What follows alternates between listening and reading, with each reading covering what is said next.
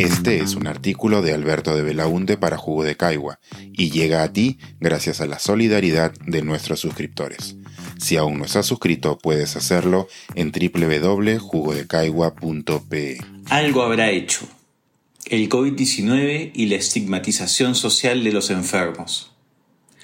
El Perú se encuentra oficialmente atravesando la tercera ola. Impulsada por la llegada de la variante Omicron al país, la tasa de contagios se ha disparado a niveles que no habíamos visto en los dos años anteriores de la pandemia. Y, al igual que en las olas anteriores, pareciera que esta ha venido acompañada de cierta estigmatización de quienes resultan contagiados con el COVID-19. Desde el inicio de la pandemia se instaló la idea de que la única forma de evitar contagiarse y de frenar el virus era ser responsable. De alguna manera, entendimos la enfermedad como consecuencia de nuestros actos.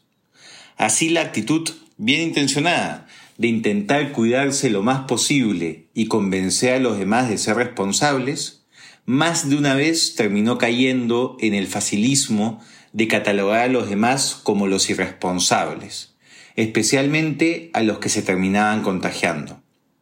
Claro, si se fue de fiesta. En sus publicaciones en redes nunca usa bien la mascarilla. Qué inconsciente para descuidarse así si vive con sus abuelos.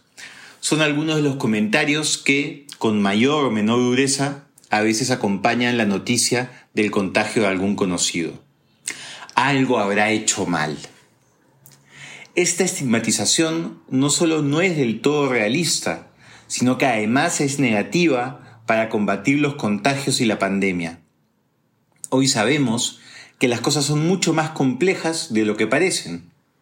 En un documento preparado por la Organización Mundial de la Salud, junto con la Cruz Roja y UNICEF, se define el estigma social en casos de salud como, y abro cita, la asociación negativa entre una persona o grupo de personas que comparten ciertas características y una enfermedad específica.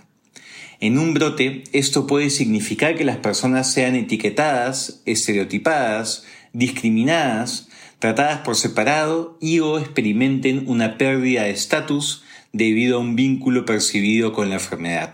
Cierro cita.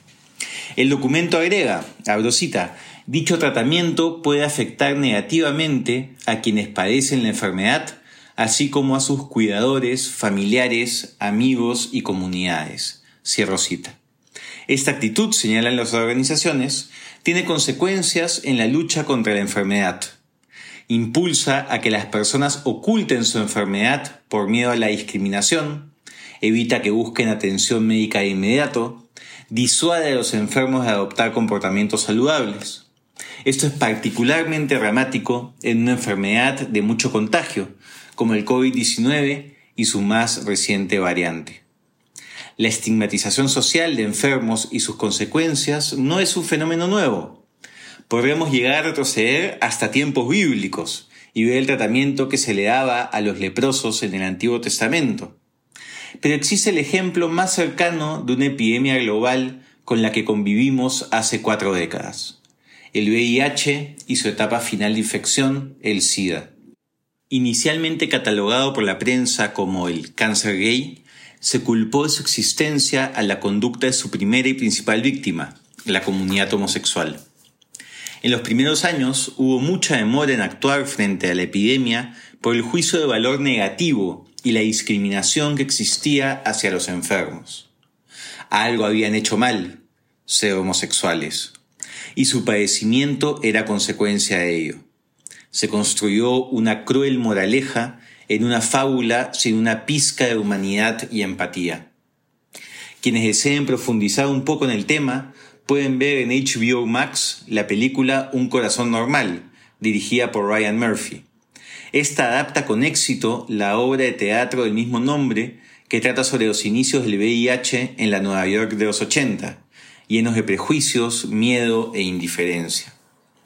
Hasta el día de hoy, mucha de esa estigmatización se mantiene, por ejemplo, sidoso sigue siendo un insulto dirigido usualmente hacia un homosexual para buscar humillarlo o descalificarlo. Esto evita que muchos, dentro y fuera de la comunidad, se hagan test para ver si son seropositivos o busquen atención médica oportuna. Esa estigmatización se refleja también en atenciones de salud eficientes o en decisiones de política pública absolutamente indolentes y contraproducentes, como el reciente recorte de alrededor del 45% del presupuesto de atención a personas con VIH realizado por el gobierno peruano. El resultado ya lo conocemos. Decenas de millones de muertos alrededor del mundo desde el inicio de esta pandemia. La estigmatización de las personas enfermas muestra la peor cara de una sociedad y, al mismo tiempo, la coloca en mayor peligro. El cambio en el discurso y en las acciones debería sustentarse en la esencia y en la empatía. Y si ello no es suficiente para algunos, también en nuestro más elemental sentido de supervivencia. Este es un artículo de Alberto de Belaunte para Jugo de Caigua y llega a ti gracias a la solidaridad de nuestros suscriptores. Si aún no estás suscrito, puedes hacerlo en www.jugodecaigua.pe.